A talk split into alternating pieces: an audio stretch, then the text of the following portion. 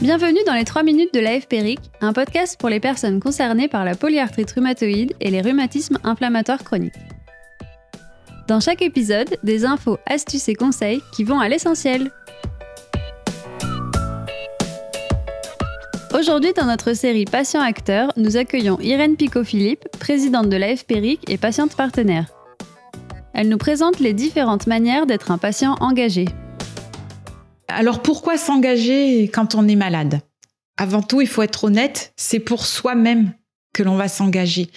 Un moment où on va pouvoir prendre la décision de euh, cesser de tout subir et de faire euh, partie euh, de l'équipe de sa propre prise en charge. Quand on est devenu acteur de son propre parcours, on va vouloir faire bouger les choses pour les autres malades qui sont encore sous la vague. On va vouloir leur tendre la main pour que eux aussi euh, rentrent dans euh, l'équipe de leur propre parcours, pour qu'ils se sentent utiles et euh, qu'ils tendent la main à d'autres malades et qu'ils créent du lien à leur tour. Comment être patient engagé? Avant tout, c'est en fonction de son état physique et psychique du moment, et puis bien évidemment en fonction de, ses disponibilités.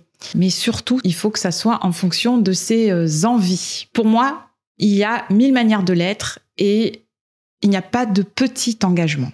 Ce que tout un chacun peut faire pour euh, s'engager, c'est euh, soutenir une association en faisant un don, un leg, mais bien entendu aussi en adhérant à cette association et en renouvelant annuellement cette adhésion on renouvelle cet engagement.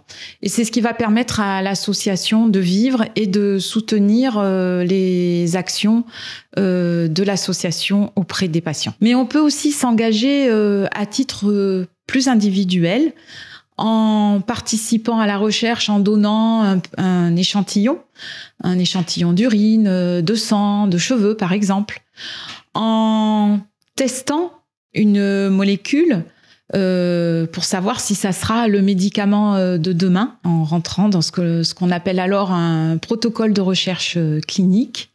Et là aussi, on peut s'engager en tant que, patient euh, pour euh, rentrer dans euh, les comités qui vont évaluer les aspects éthiques de ces protocoles de recherche et puis en relisant les notices d'information, le protocole lui-même et par exemple en rentrant au comité des relecteurs de l'INSERM. Pour moi, ce qui est fondamental dans l'engagement du patient, c'est la notion de, de bénévolat et de se rendre utile. Il y a euh, faire connaître euh, l'association en, euh, en en parlant autour de, de nous.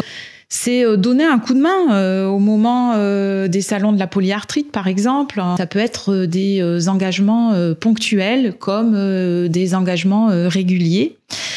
C'est aussi faire bénéficier une association de, de patients de ses compétences personnelles et qui seront utiles pour faire vivre l'association. Le bénévolat, c'est aussi euh, c'est donner euh, aussi du temps.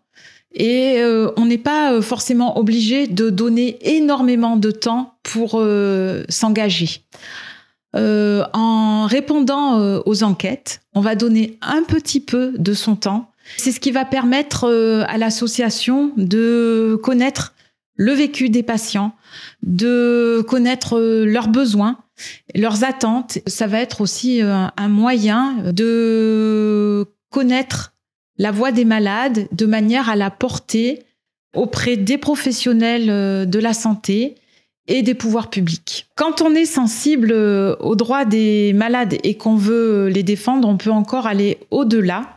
On peut par exemple devenir RU, c'est-à-dire représentant des usagers pour porter la parole des usagers dans euh, les euh, établissements de santé, dans les instances de santé publique, comme euh, la Haute Autorité de Santé, par exemple, la NSM, l'Agence nationale de sécurité du médicament. Quand on désire apprendre, se former et partager encore plus, on peut devenir patient expert ou patient partenaire.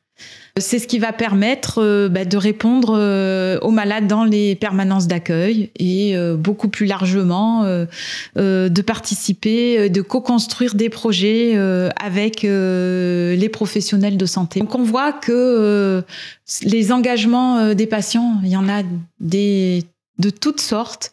Et si vous avez envie d'approfondir telle ou telle forme d'engagement, n'hésitez pas à contacter l'AFPRIC. Nous saurons vous donner euh, beaucoup plus de détails. Merci Irène Picot-Philippe. Nous remercions également le laboratoire UCB qui a apporté son soutien institutionnel à la réalisation de cet épisode. Ça vous a plu?